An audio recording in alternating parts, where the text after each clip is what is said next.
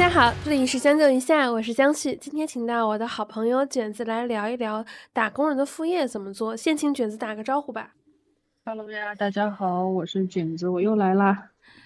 今天要跟卷子聊一个，其实前面我们聊过的一个话题，怎么做副业。因为我发现大家对这个事情其实还特别感兴趣。前段时间有一个朋友问我，说江旭，你已经录了这么多期了，有没有发现说谁有做副业做的比较好，也有全职工作？我想了一下，然后翻了翻通讯录跟朋友圈，我发现我周围就没见过一个全职也有可能做的还不错，然后副业做的还挺好的人，因为我发现是不存在的，几乎只有全职做的好的人，或者是说做了一段时间自媒体，然后就辞职做全媒体的人比较多。我不知道卷子有什么观察吗？其实我觉得可能是你处的那个环境，你处在那个比较高压、比较卷的互联网的环境里面，大家主业工作都顾不过来，可能精力啊、时间都不够去分配。虽然有心想要再去赚一份钱，可能也没有那个时间和精力去搞一个副业，所以你可能半天想不到。但其实我之前在工作的时候，感觉也没有认识很多搞副业的人。除了那些自己私底下有做自媒体的之外，你不能叫他副业，就是叫主副，就是一个是主要的，一个是次要的。我觉得很多人现在可能打零工的啊，英文里面叫 part-time job，第二份工作或者是闲暇时间的兼职之类的，其实还挺多的。你像有一些二线城市里面打零工，包括之前啊，我跟你说到的，有人去兼职唱唱歌，他本身自己有唱歌的爱好嘛，去清吧里面唱唱歌了。还有那个去当一当兼职的培训讲师，去教一教那些考证的，还有当家教的，还有陪小孩儿去玩儿去体育，还有现在有一些比较小众的那种，但是也有人在做，像陪诊师，就是陪着去看病的，周末或者是晚上的时候，还有陪着你去什么旅游，陪着你去 city walk 的那种，反正就是一些很神奇的日常的这种兼职，我见到的越来越多了，就是我叫他打零工也好。过去一段时间比前三五年我见到的要多，有两份工作，对这种我现在见的越来越多。你知道我回西安有一个什么发现？我感觉今年去菜鸟驿站啊，或者就是有零工的这种地方，你会发现有很多人开始花现金了。以前大家花的都是支付宝、微信嘛，电子支付，现在有很多人在用现金。听说是。呃，因为有很多人开始打零工，去分拣包裹也好，或者干什么也好，是各种零工。那零工是日结工资嘛？日结工资一般都给你现金的，所以花现金的人也多。哎，这还是挺挺有趣的一个观察。对，你说到刚才这些，我也想到我的日常生活中其实也有接触到有做副业，但我们不知道做的好不好的人。我现在每天上下班打滴滴特别多，因为你会发现今年滴滴很便宜，在北京，尤其是打特惠拼车跟特价拼车。有一段时间我是八块八，从我家到公司要十二公里左右，我每天八块八单程到公司，而我从我家坐地铁到。望京那儿就要五块钱，所以我打了很长一段的时间滴滴。有一天晚上，我打的可能是一个特惠拼车，然后我就看这司机大哥套了个保安服，我说现在保安就这么拼吗？干完白天班儿，然后晚上再来开滴滴。他说：“哎呀，其实不是，我其实是给领导开车的，开的车呢是我自己的车，然后这个天气也冷了，我就拿了保安的一件外套套在身上。”我说之前开嘛？他说不，他说也就最近两年经济其实是发生了一个比较大的变化，然后他说找点事情做嘛，赚两份工资。我为啥会跟这司机聊起来呢？是因为我在车上的时候正好跟一个朋友在打电话，然后我们在对一期内容的提纲。然后那司机在旁边补充：“哎，我说大哥，你懂得还挺多呀，你还了解短剧出海这个业务，这还挺厉害的。”所以这个印象给我还是挺深的。但说到可能是我全职的这个环境，其实有副业的人应该非常的少。我之前录过的可能只有一个人有这个副业，就是业余时间烘咖啡豆。嗯，但是呢，我觉得他虽然有一个咖啡店，后面要做一个咖啡豆相关的企业，但是呢，还是在很前期的阶段，包括现在这个阶段，应该属于不赚钱的事情。所以在我周围的这个定义里面，是没有全职做得好，副业做的也很好，要么就是其实你可能是类似给领导开车这样的人的角色，就是不是特别忙的工作，可能你会开个滴滴来做。这种情况我周围遇到的比较多。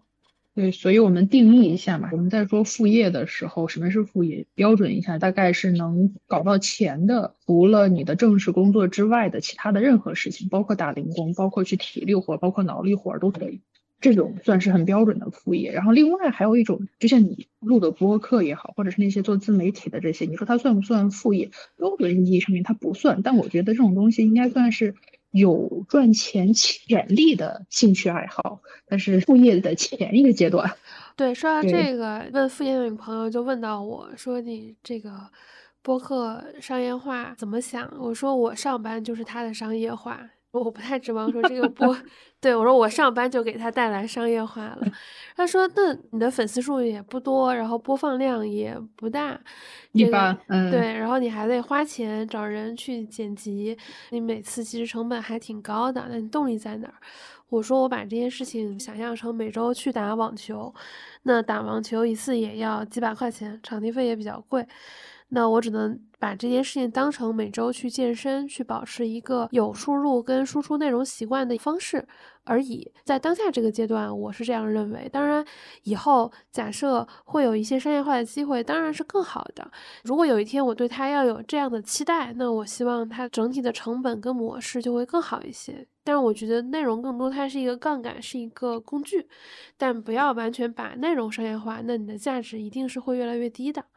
嗯，很多人是这么想的，就只是还想的比较粗糙。因为我们这一期咱们之前讨论嘛，希望他能聊的稍微可以偏实操化一点。很多人其实不管在做内容，在做自己的账号，或者是想要搞副业也好，或者是单纯就不想只有一份工作，想多一个收入渠道的时候，其实都想的比较粗。很多人知道我需要想细一点，但是不知道怎么想细一点。所以我觉得我们这一期可以跟大家聊一聊，当你想要去搞一个副业。甚至你想要去做一个自己的项目，做一个自己的公司的时候，你应该想哪些事情？应该筹备哪些事情？应该怎么开展？就是把它聊的稍微可以去复制下来，这个步骤偏实操项一点。哎，我觉得这个还挺稀缺的，因为我最近因为想这个话题，听了一些别人的播客，会发现还是以感受为主、个人经历为主会更多一些。你说到这个第二副业的时候，还讲到说更实操、细致，想的细一点。前一个周六，我在家看电视剧，把《新闻女王》最新几集全部都看完了。在看这个剧的时候，我就在思考一件事情：每天上班都这么累了，他们每天还能斗来斗去。很多朋友我在想说，上班还挺累的，居然还有时间去想第二份工作要怎么做，这确实是对人的要求更高了。这个东西其实我觉得是属于你没被逼到那个份儿上。嗯我要说几个不太讨喜、比较扎心的几个我观察到的点吧。像咱们这种，不只是你，包括我，还有很多很多在一线城市打工的，就是工作还行、工资还行的这种白领们，大家都对未来有焦虑嘛，对吧？然后都觉得自己应该有一个项目，或者是有其他的收入，想了很多。但一方面主业可能忙，也可能在摸鱼，但是就是没有行动的这些人，其实大部分都是属于这种。比上不足，就是和那种有钱人，你不能和那些人比，也不能和富二代比。你比下有余，就是你也不至于说吃不饱饭了，或者是日子过得很拮据，就是属于这种中间的小中产、准中产或者中产阶级、新中产这种比上不足、比下有余的状态。这听起来太容易被知识付费收割了。知识付费的用户标就是这群人。嗯，你就是没被逼到那个份上。你真被逼到那个份上，假如你有孩子，假如你还有三个孩子，你三个孩子同时感染了支原体感染。你要给他挣看病的费用，你要给他挣奶粉钱，你会不会马上去跑滴滴？你会不会马上去跑外卖？你肯定会，这肯定会。这是不是有一个前提，能在一线城市生三个孩子，家里也不是一般家庭不不不不不，你这个不只是一线城市，一线城市周边的县城或者是二线城市的是很多人生孩子没有考虑那么多的一些比较紧急的情况，一个是给孩子嘛，一个是比方说家里面有人生病了，或者是自己生病了。或者是突然有一个什么重大的事情发生了，又是需要钱，这人真被逼到那个份儿上的时候，啥都会去做，包括你搞不好人被逼急了，那些违法犯罪不就也就出来了，对吧？其实一样的，正常的普通的人，那肯定我要有想要赚钱的时候，第一时间就是去出卖体力嘛，哪怕工地上去搬砖也好，或者是怎么样也好，跑滴滴、跑外卖呀这种。就开始做了，只是大部分人还没逼到那个份上。真逼到那个份上，大家都一样。你没有看见的那些人，你的生活圈子就接触不到这些，很正常。后面如果接触到的这些人，你就能看见那些打零工的人，不要说一天两份工作了，一天三五份工作都有。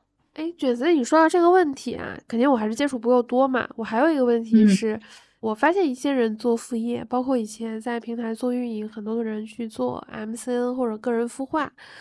其实我觉得很多人刚从平台出来，或者是比较体面的机构出来，他很容易拉不下脸。我不知道这个事情是不是很多人无法克服的，至少我有的时候是没有办法克服的。还有一些是全职或者副业，当出现了违背自己价值观的事情，应该怎么办？这就很正常，就是我们在做自己本职工作的时候，不只是本职工作，就是你在网上看见一些卖的很火的东西，或者是很火的一些内容，你也常常会，咦，这是怎么火起来？这玩意儿凭什么能火？所以很多人，包括我们自己啊，其实，在除了打工的时候，你在做事情的时候，很大的一些卡点。其实是你太要脸了，你把脸和尊严搞混了。当我们说这件事情违背了我的价值观的时候，其实是把自己的脸面和尊严底线搞混了。什么叫尊严底线？每个人的尊严底线不一样，但是脸面其实是一些很虚的东西，比如说违法犯罪啊，比如说歧视啦这种东西。但是你真的去想，你看到一些什么很无谓的一些视频，我们会嘲笑人家的时候，你反过来想一想，凭什么嘲笑人家？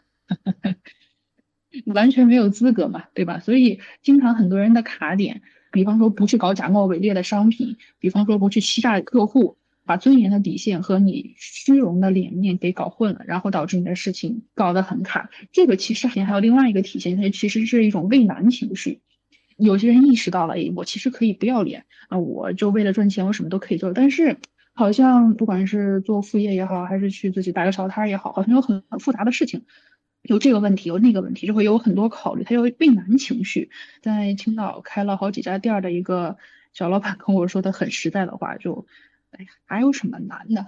就卖东西，小买卖嘛，无非就是你把它生产出来，你再把它卖掉，或者是你把它从别人买来再再卖掉，持续生产和持续销售，无非就是这么个过程，没有什么困难的。很多人在搞混了自己的脸面和尊严的同时，然后还有很强的一个畏难的情绪。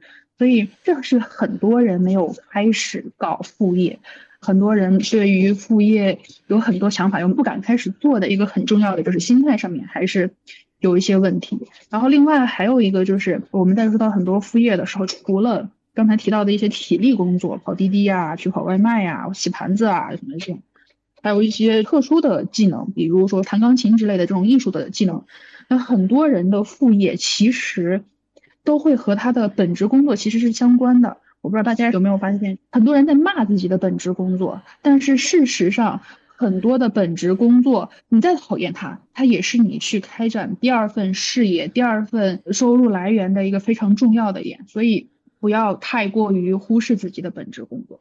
你很多人会觉得自己的工作只是一个拧螺丝的点，这样一个汽车产业链上面的一个拧螺丝的工人，他很唾弃自己的工作。但是整个汽车产业链又不是那么讨厌，又不是那么不值一提。整个汽车产业链有多大？所以这是我觉得很多人在想要开展副业又没有真正的开始行动的时候，一些比较重要的卡点吧。那就有这些卡点，有这些让人觉得比较扎心的点，它其实就是心态上面的一个问题。很多问题你从内心里面改变了，至少执行力是可以提高。那种心态上面的改变，我觉得就像。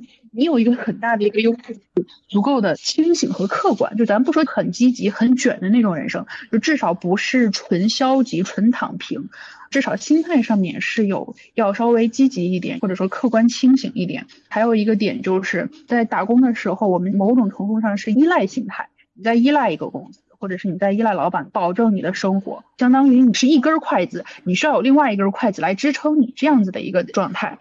我觉得如果要开展自己的事业，可能会重要的一点是需要独立，有一个清醒的认识，是这个世界上谁也靠不住，除了我自己。把心态从消极变到客观清醒，再从依赖变到独立，意识到脸面不是尊严，我觉得就心态上面也调整的还可以，其他的事情就好办了嘛。我觉得很多人会不会还有一个畏难情绪的来源是，我的老板跟同事怎么看我？怎么看你的意思是他怕你占用了主职工作是吗？对，我觉得一方面是，另一方面就是，只要你做了副业，你一定是休闲娱乐的时间会变少了，对吧？你跟同事的交往也会变少，因为人的精力跟时间都是有限的。有一些人可能比较好，他是用了一个艺名做自媒体，我假设就做自媒体啊。嗯，你其实总会被同事发现，就算你没用真名，因为现在这个 A P P 啊，这种好友关系啊，你的内容很容易被推到你的同事的信息流里，会害怕说他们会偷偷议论啊什么，或者是跟老板去说啊什么之类的。嗯，那这件事情其实怎么避免呢？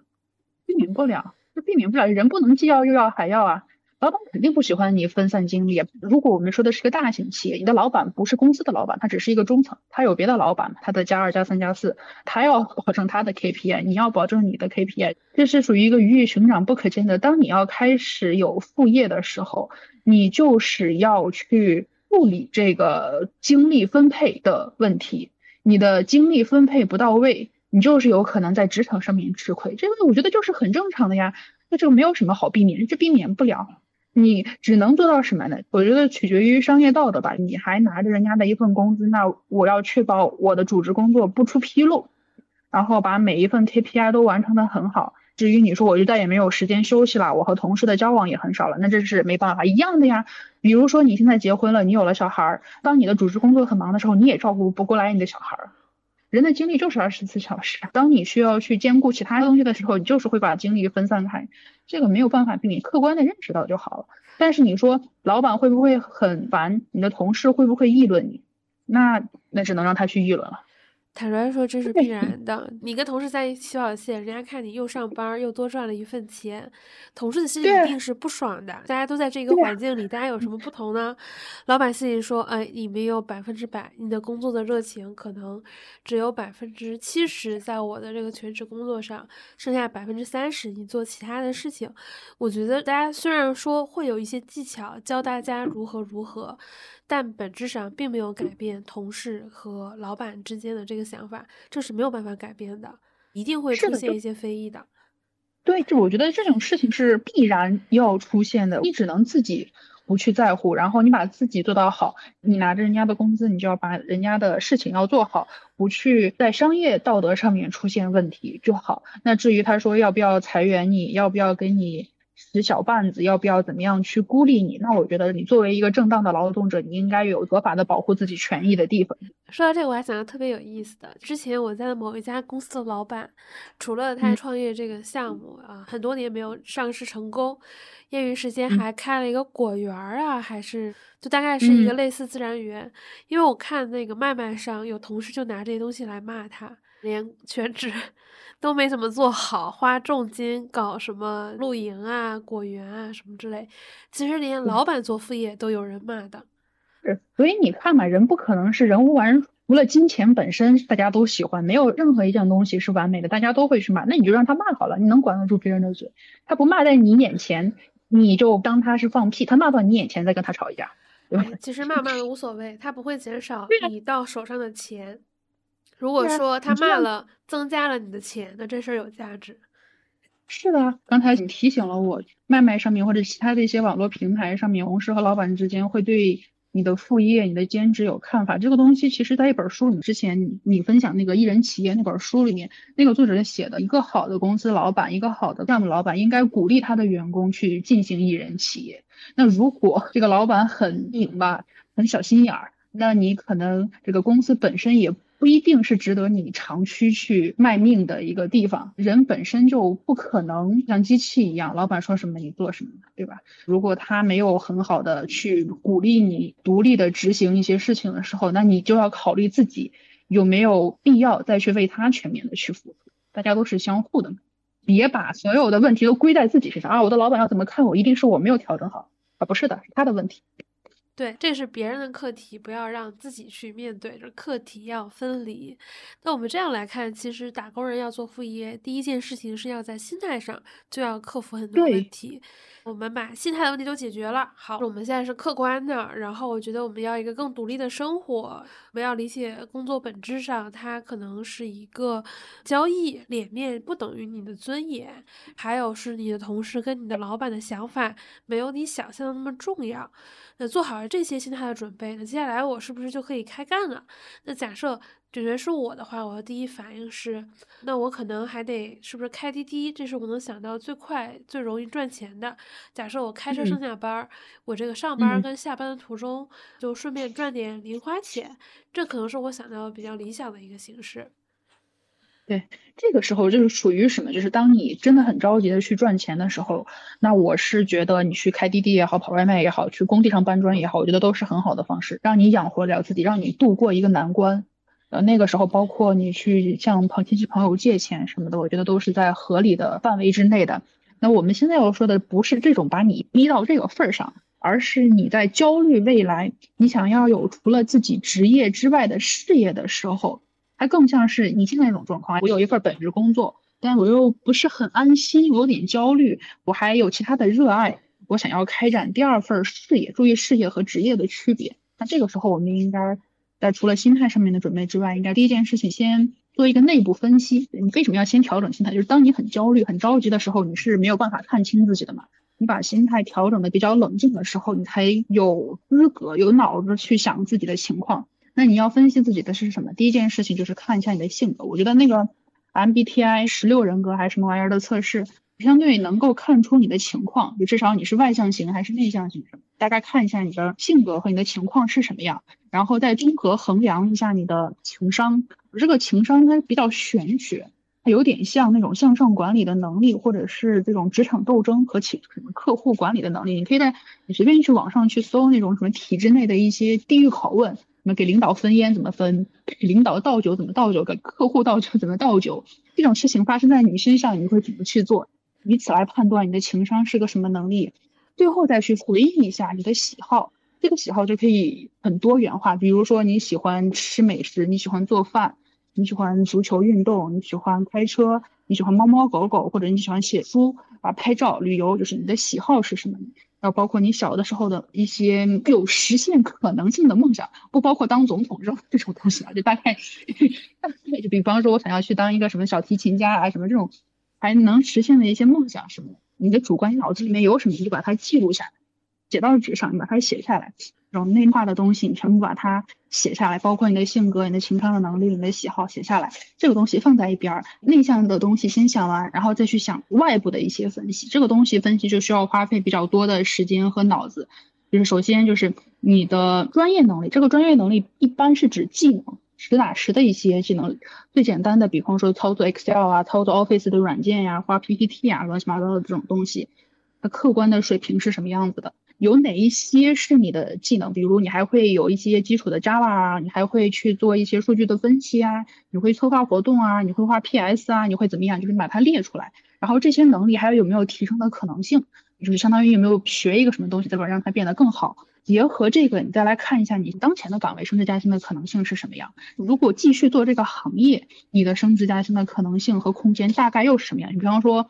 在互联网上面，你这个东西可能到头了，你就是 P 七 P 八的年薪的水平，可能大概就是多少多少多少。我为了要达到这个职位，我可能还要熬走几任老板，时间可能大概是什么时候？就差不多是这样子的一个分析。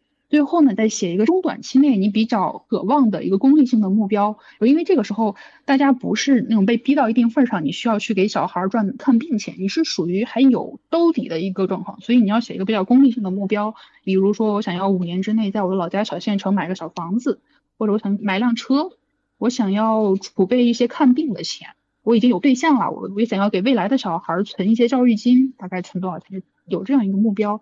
把它写下来。那注意写的时候要写优点和缺点和风险全部都要写，所以可以用那个 SWOT 分析去把它写下来。你要不会 SWOT 分析，你就写优点缺点啊，这样的也行。综合把内部和外部优点和缺点全部都写出来之后，再去往下一步分析。写出来，如果你觉得比较心虚，或者说你有一个特别好的朋友，他是比较容易说真话，不是那种酒肉朋友啊，你可以和你的朋友一起来复盘一下你的情况。那如果你条件比较好，你其实可以去网上找那些职业猎头，或者找一些做职业咨询的这些，类似于像我或者是其他的一些人，去帮你一起来分析你的行业、你的情况。当然，你如果没有那个条件，你就找朋友一起去做。一定是要分析出来你客观情况下你存在的优势的技能，这个技能一定是有产出的技能，比如说你会画很漂亮的 PPT，这就算；你会做 PS，你会剪视频，这些都算，一定不是那种虚的。我觉得我很善良，我很聪明，这玩意儿不叫技能，也不叫也不叫优势。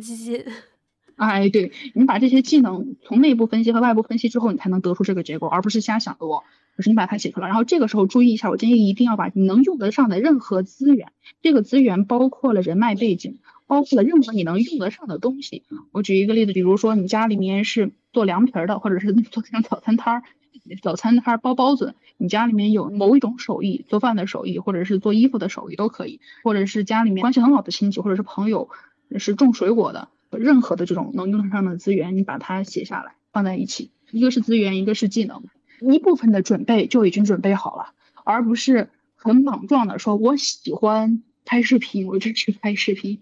这个不对，为什么不对？因为视频只是一种形式，你拍什么呢？我认识的做中视频的作者，现在已经陆陆续续回到了金融机构上班了。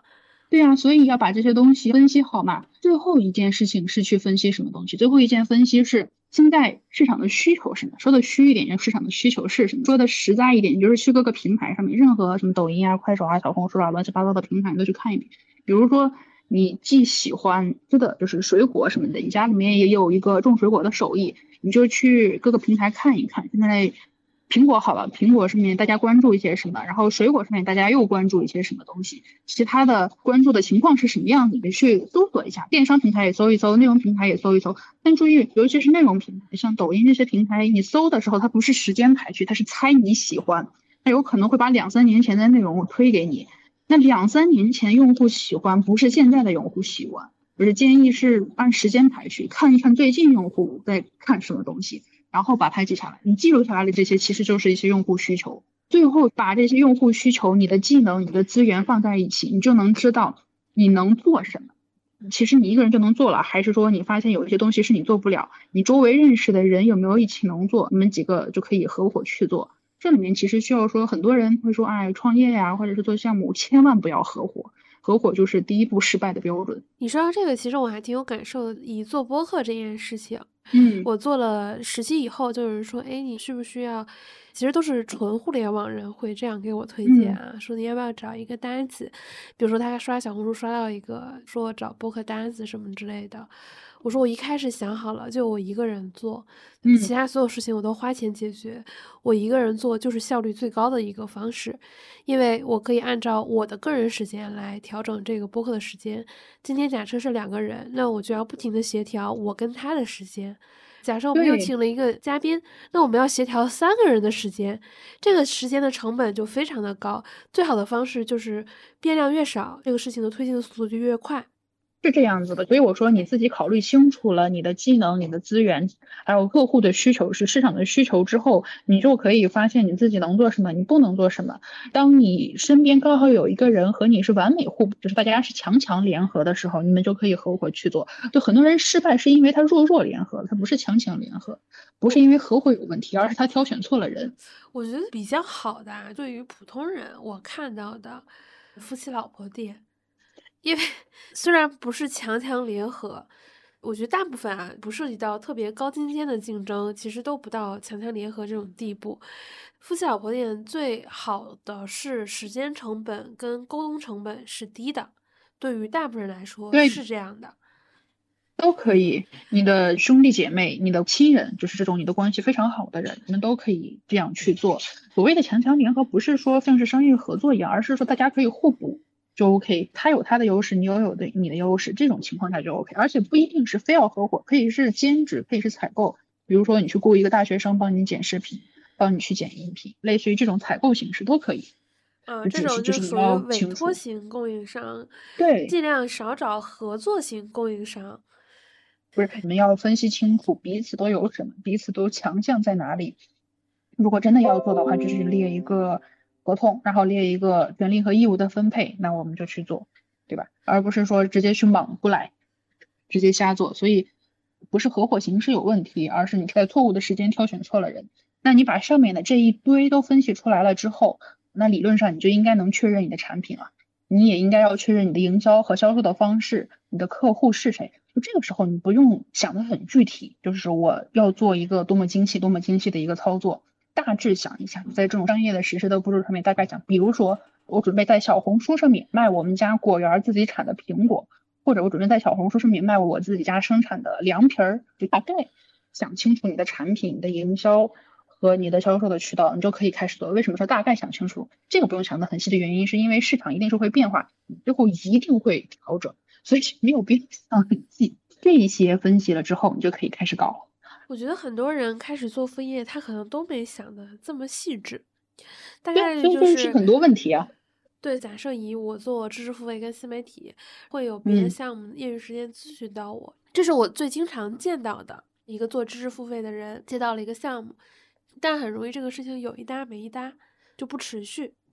对，所以说他为什么不持续呢？就是我们下面的一个问题了。很多人他在做这件事情的时候，他只聚焦在研发产品本身，他把那个咨询方案写好一点，他把那个什么课程做得好一点，他忽略了两件事情：持续营销和持续销售。他只关注在生产上，这就不是很正常的一件事情了。他想要一招鲜吃遍天，那不可能啊！我觉得这就是一个没有去考虑好完整的链路的一件事情。因为我们处在互联网里面嘛，所以我们在做的很多产品、很多服务都是线上的产品和线上的服务。那大家都想要一招鲜吃遍天，我做一个课程，我把它卖爆，那不可能的，那概率太低了。如果想要靠我的视频内容把我的的东西卖爆，那不可能的。你把它换位思考，比如说你公职的公司，他想要做一个东西，马上就要卖爆，可能吗？那就不可能。说到这个，我其实最近有一些新的观察，我发现很多无论是做播客还是写文章的作者，比较头部的那一批，其实都还是在领域里面积累了接近十年的一个经验，这种还挺明显的，就不太出现说你刚做这个事情就天赋秉异，那可能是颜值主播能做到这种类型，那大部分其实还是要长时间的积累这样的。长时间的积累是一个正确的话，但是是一个比较虚的话。什么叫积累？积累什么嘛？对，这是一个问题。就是所以说，大家可以去看一眼那个艺人企业，他讲的其实也不是很细，他也是说需要有一定的技能。他举的例子是设计师，还有敲代码的那个编程、网页建设啊，也是互联网的那些技能，还有教育培训啊什么这种技能。他积累的东西包括积累技能。你的本身设计的技能，画画也好，乱七八糟，然后编程的技能，或者你如果是培训的话，你有一套完整的培训的体系，一套培训的课程的产品啊，在那里放着，或者你有一些咨询的建议，然后你有成功的案例，它积累的是这件事情。同时，最重要的一件事情其实是积累客户。你在工作中有可能会认识到你后面的事业的一些客户，他其实说的积累其实是这方面。这件事情其实对于很多我们国内的打工人来说不实用。你比如说，他是一个纯后台的工作人员，比如说敲代码的人，他积累到客户的概率有多大？为零。他见客户吗？他见客户。产品经理和运营或者是一些做商务，他见客户啊，这些人大概率有可能还能认识到一些客户。每个人只做这一块儿，有的人能认识客户，但客户就发现他就只是一个传话的人，他不是生产产品的人。你说的这个扎心了，我现在觉得自己很像 ChatGPT 的专用 Promote，向上链接上面的需求处理成一个标准的 Brief，然后下发给供应商，供应商再发给我，然后我再处理一下它是不是符合 Brief 跟上端的这个信源，然后再处理一下，再返回给供应商，直至最后定稿。这应该是 AI 优化师给自己想了一个 职位名称。所以说，我们做这种线上服务的，然后尤其是工种切的很细的，再去看很多书，或者是别人给你建议的时候。我当时听的时候热血澎湃，哎，我应该这么这么做。结果一通分析完出来，发现自己缺着缺的，缺着缺的。比如说我认识的一些程序员的朋友们，我我可能会什么什么语言，我可能会什么什么架构，但是我怎么能把这些东西卖出去呢？我要卖给谁呢？然后就会顾虑很多。然后另外一些人是啊，我认识一些投资人，我认识一些客户，但是吧，我又不会敲代码，我也不会画画，我还得找人，我只能收一个中介费，所以也不是很开心。但是这个就是我说到的，我以前也不是很看好合伙人制度，但是我有一个朋友跟我讲了很多遍，合作很重要，合作很重要，他自己就是占了合作的优势。我去听了他讲的事情，以及我看到他的工作的状态，他的事业的状态，我是觉得挑选到合适的合伙人，比如说你们一起去做了一个什么旅行，或者做了一个陪诊师的小程序。或者是做了一个什么收纳师的一些小程序啊，类似于任何的这种东西，你挑选对了合伙人，他就是一个很好的开始，而不是说把自己憋死在那里。还有另外就是需要提示各位做线上服务的，不管是你是前台的人还是后台的人，就是很多人会担心自己不知道要怎么做，不知道要怎么样去开展自己的商业化，开展自己的项目的第一件事情。尤其是你的主业还特别忙，你老板还盯你特别紧的时候，你就可以把你前面分析的那些东西，我刚才说到你要分析行业，你要分析你自己的情况，那你分析行业的时候，势必也要分析你的竞品这个市场的情况，这个客户的情况。你分析不是在你脑子里想，是你要写上。尤其是互联网人可能比较熟悉写文档嘛，或者画 PPT，你把这些东西写出来之后，它就是纸质版的东西啊。纸质版的东西可以干什么呢？可以发出去呀。你把它录音，它就是播客。不好意思录音，你觉得声音不好听，或者你有口音，你还没有录音的条件的时候，你把它做成图片，做成文字，发到小红书上面，发到公众号上面，发到头条上面，你把它发出去呀。你在主业很忙的时候，你可以优先先做这件事情呀。你早上跟我说的那个博客，那个人一开始他也是这么做的，他把他教育培训的想法先去投稿，先去发出去，这是一个非常重要的实操步骤。你去想东西。和你写东西，你发出去有客户反馈，这是一个非常重要的前期积累。客户会从你的文字和你的内容中认识到你是在想什么，你是在做什么。艺人企业里面也提到了一个很重要的点，就是就是那本书的作者的一个客户以前是做什么教育咨询的，他就是经常给各个报社、呃各个什么新闻媒体去投稿，从而积累到了很多的优质客户，然后开了自己的儿童培训的小公司，其实是一样的呀。比如说你是什么影视剧啊，其他的教育培训呀，任何的都 OK。你把你的想法、你的分析写好，然后去发出来。有很多人连写都不写，那这个不就不会去区分了？你是一个后台的程序员，你们会有同行；你是前台的运营，你们也会有同行；你是产品经理，你们也会有同行。这个对于市场的分析，对于客户的洞察，每一个人都可以写，只是你愿不愿意去写，你愿不愿意去做这个积累和分析。我觉得这对于很多在大厂上班的人来说，这是第一件就能非常快速的去执行出来的东西。你把它发出去，就会有客户来认识你。你把这些客户再积累起来，第一步就完成了呀。你说这个，我还挺有感受的。我觉得很多人过不了第一关的原因是什么？越聪明的人，他越计算性价比和 ROI。比如说写文章这件事情，它就是一个很难计算 ROI 的一个事。很多人会担心，说我发了三篇没什么人看，看的人很少，我觉得哎没意义，是不是我不行，我做不到？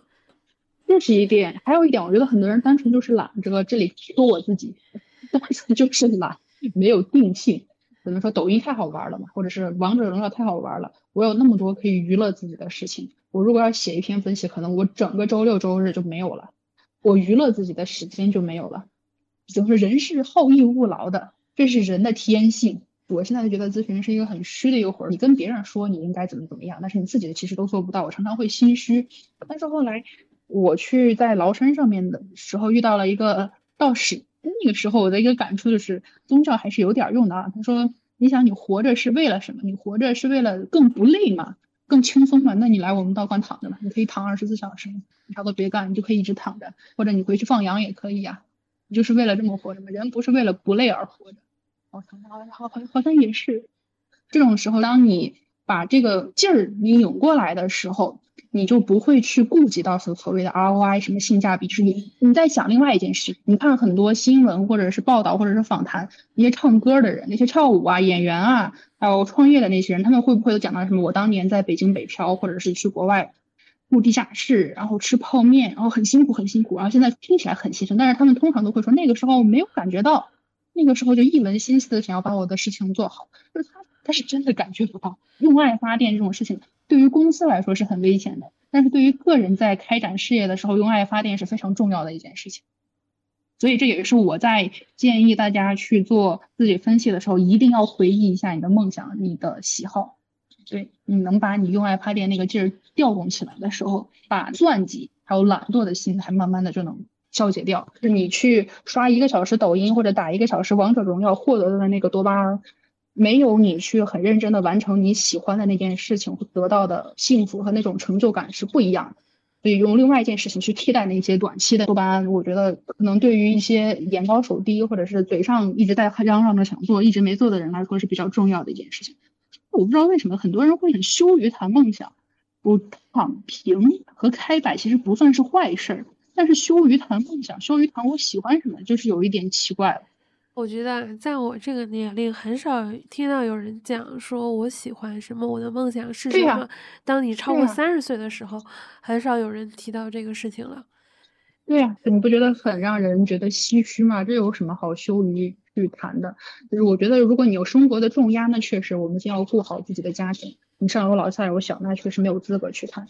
那你本身就有一些兜底，你也没有那么重的生活重压的时候，你还羞于去谈，你究竟是畏难情绪，还是明明知道自己很差，还故意摆在那个状态？其实就是一个心态还没有调整对的一个状态。认清自己的状态，然后不要一味的去消极。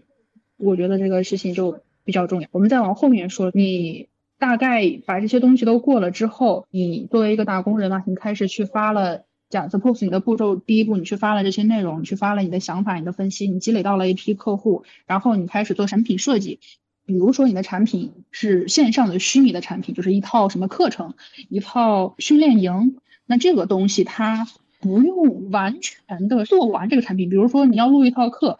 它要有十节课，你不用把十节课都录完，你再去卖，为什么呢？因为你是第一次做付费的项目，你也不知道客户会不会喜欢。所以，艺人企业那本书里面的作者也说，包括我自己的想法，以及现在看到的很多人都会建议，不要完全做完再开始卖。你做到一半，你大概有一个框架，你就应该开始跑商业化，看客户的反馈，根据客户的反馈调整后续的情况。这个好处在逼迫你持续生产和持续去销售，而不是卖完这一单我就考虑不到后面的一单了。我决定马上为我的播客整点商业化，在听完这一期之后，我就找找之前的客户们。对呀，你也等一下可以把你的 SWOT 分析画出来，然后把你的产品设计大概画出来，你做个一两期、两三期的状况就可以开始去跑通商业了。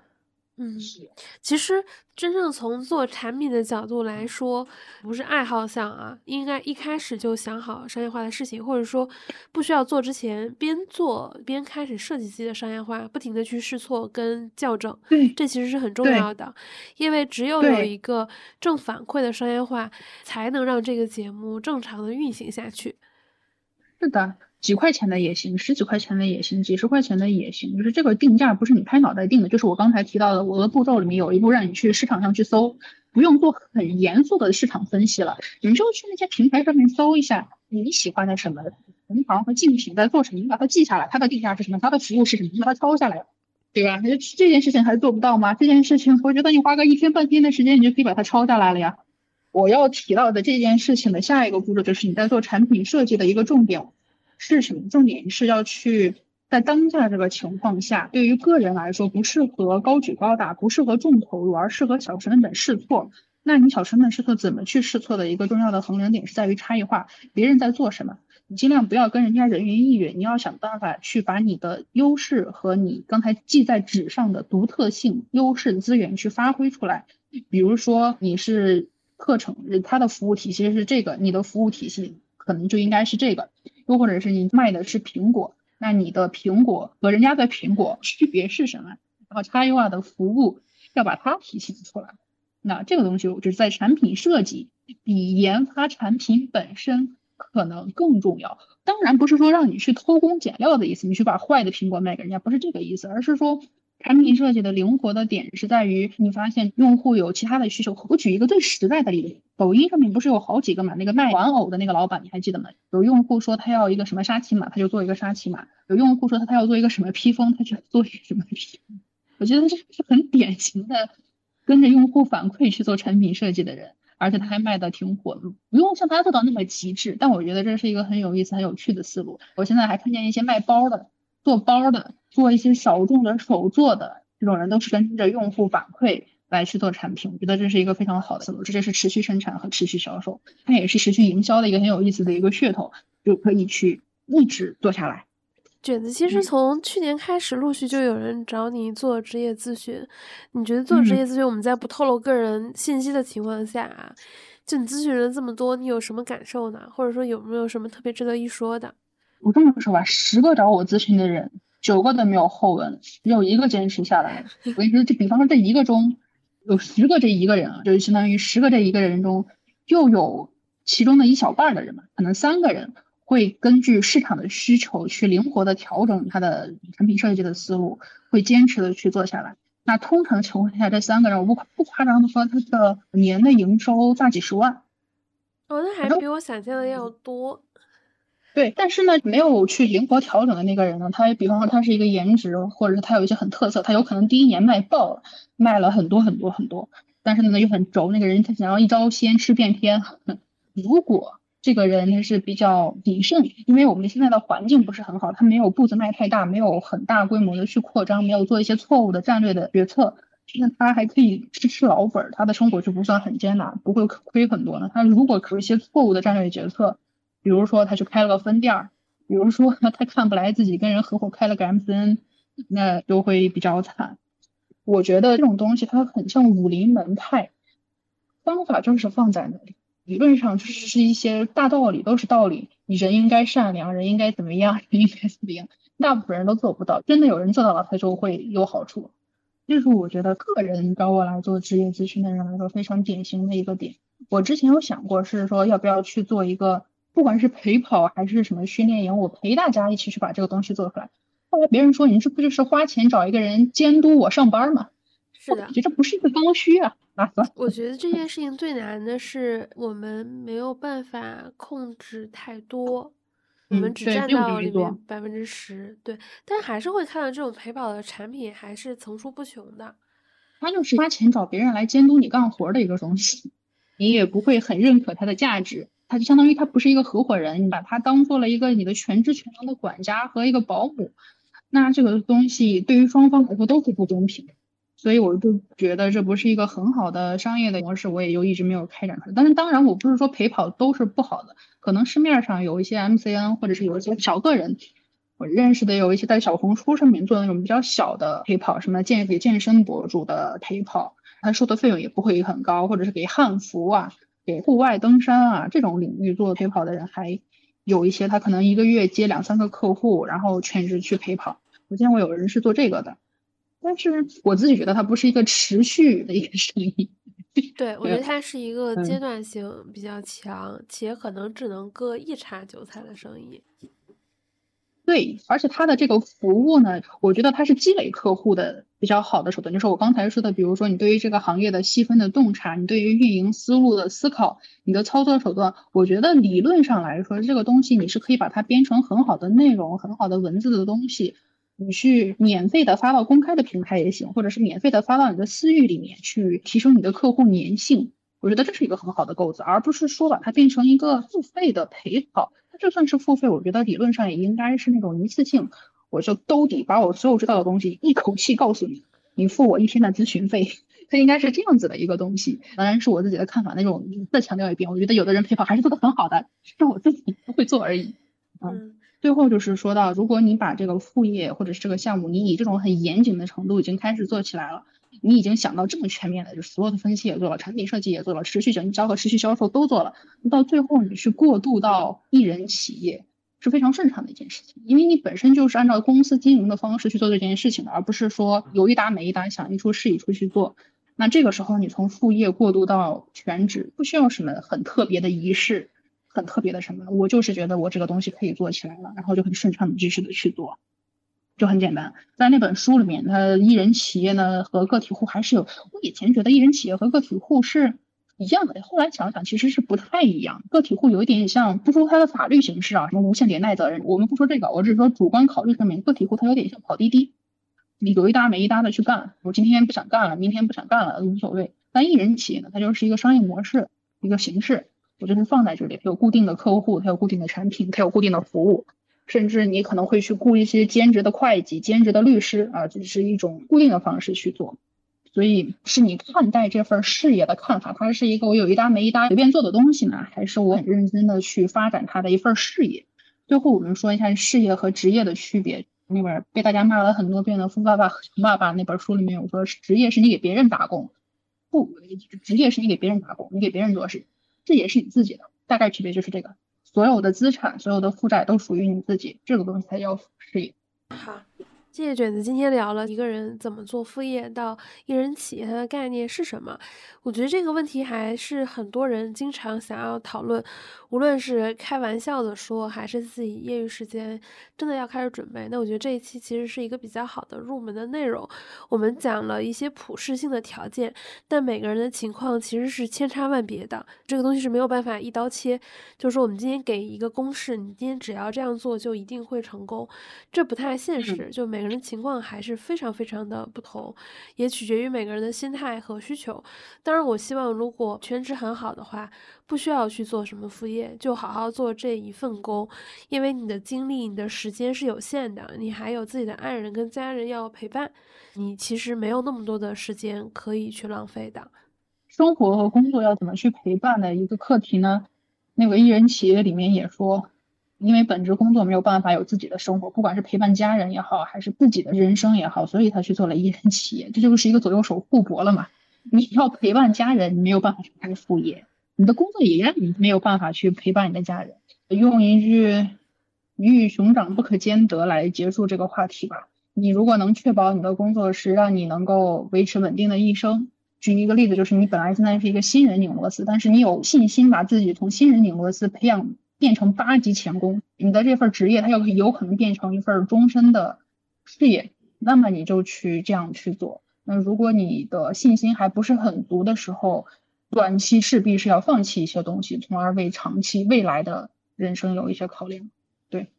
好的，再次感谢卷子，这又是大饼卷江丝的又一期节目，我们也阶段性的邀请卷子来聊一些他最近所经历的一些事情，他对行业的观察。